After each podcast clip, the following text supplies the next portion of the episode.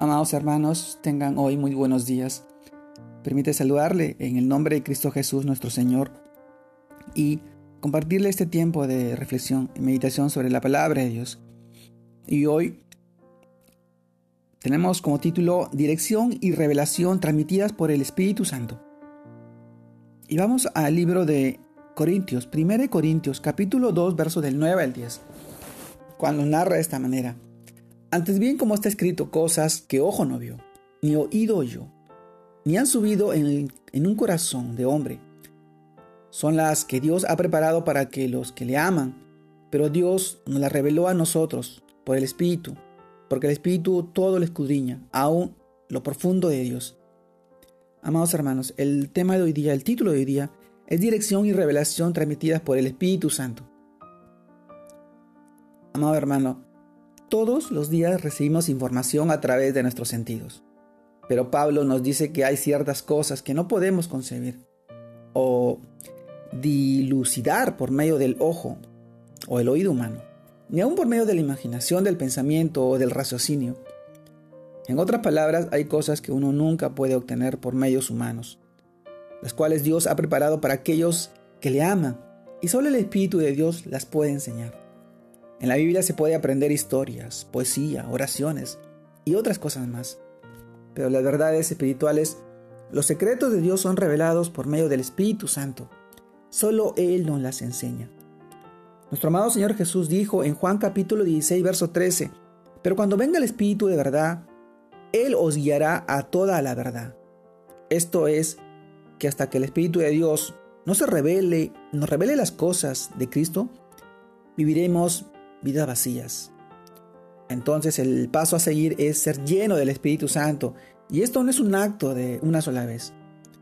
Es producto de una relación continua, de una búsqueda perpetua de Dios. Un encuentro personal con nuestro amado Señor Jesucristo. En el libro 2 de Corintios, capítulo 3, verso 18, nos dice, somos transformados de gloria en gloria, en la misma imagen, como el Espíritu del Señor esta transformación se hace día a día como resultado de vivir una vida conectada al Espíritu Santo, de una vida santa, y tener un papel activo en el caminar con Dios. Dice también la Biblia en el libro de Lucas capítulo 11, verso 13, pues si vosotros siendo malos sabéis, dar buenas dádivas a vuestros hijos, cuánto más vuestro Padre Celestial dará el Espíritu Santo a los que a los que se lo pidan. Amado hermano, así que pide la presencia del Espíritu Santo en tu vida. Que Dios te dé la, que, Dios te, te, la dará y él, y él te guiará a tus pasos. Amado hermano, así como guió a Pablo en su experiencia de vivir en el Espíritu, ejemplo de ello es cuando el Espíritu Santo da instrucciones claras y precisas a Pablo para que no predique en Asia. Y cuando intentó ir a Betania, y no se lo permitió, Así ocurrió con Felipe, a quien lo guía por el camino que desciende de Jerusalén a Gaza. Y por allí iba un etíope, tesorero de la reina de Etiopía, que había venido a Jerusalén para adorar, y Felipe lo encuentra. Le predica el Evangelio y lo bautiza. Luego el Espíritu Santo lo rebata a Felipe y lo lleva a anunciar el Evangelio a todas las ciudades. Amado hermano, es verdad, el Espíritu Santo guía tus pasos. En estos tiempos, hermano, Qué fascinante es vivir en la sobrenaturalidad de Dios, pues el mundo espiritual es real y es divino. Dirección y revelación transmitidas por el Espíritu Santo. La tercera persona de la Trinidad, Dios Espíritu Santo, Él está presente en nuestras vidas. Y todas aquellas personas que hemos recibido a Cristo Jesús en nuestro corazón como nuestro Salvador y como nuestro Señor. Y hoy Él guía tus pasos. Él se revela en tu vida a través de su Espíritu Santo, te llena de su amor, ese amor que a veces para nosotros, una persona natural, es imposible dar.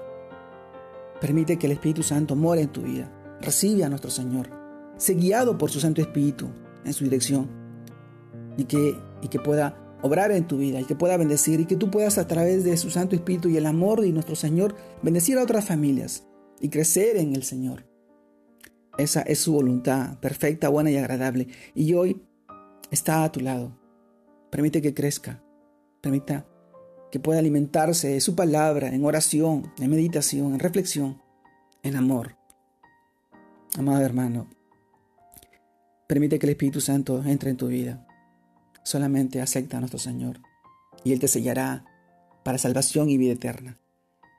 Te mando un fuerte abrazo, Dios te guarde y te bendiga en este tiempo, que sigas creciendo en el Señor, que sigas pudiendo bendecir a muchas más personas, a tu familia, a tus hijos y a tus seres queridos. Te mando un fuerte abrazo, que tengas y pases un feliz día de domingo familiar al lado de todos tus seres queridos y que sigas predicando el Evangelio, llevando su palabra, llevando su amor a los corazones de aquellas personas que hoy necesitan tanto de nuestro amado Señor Jesús. Un fuerte abrazo, Dios te bendiga.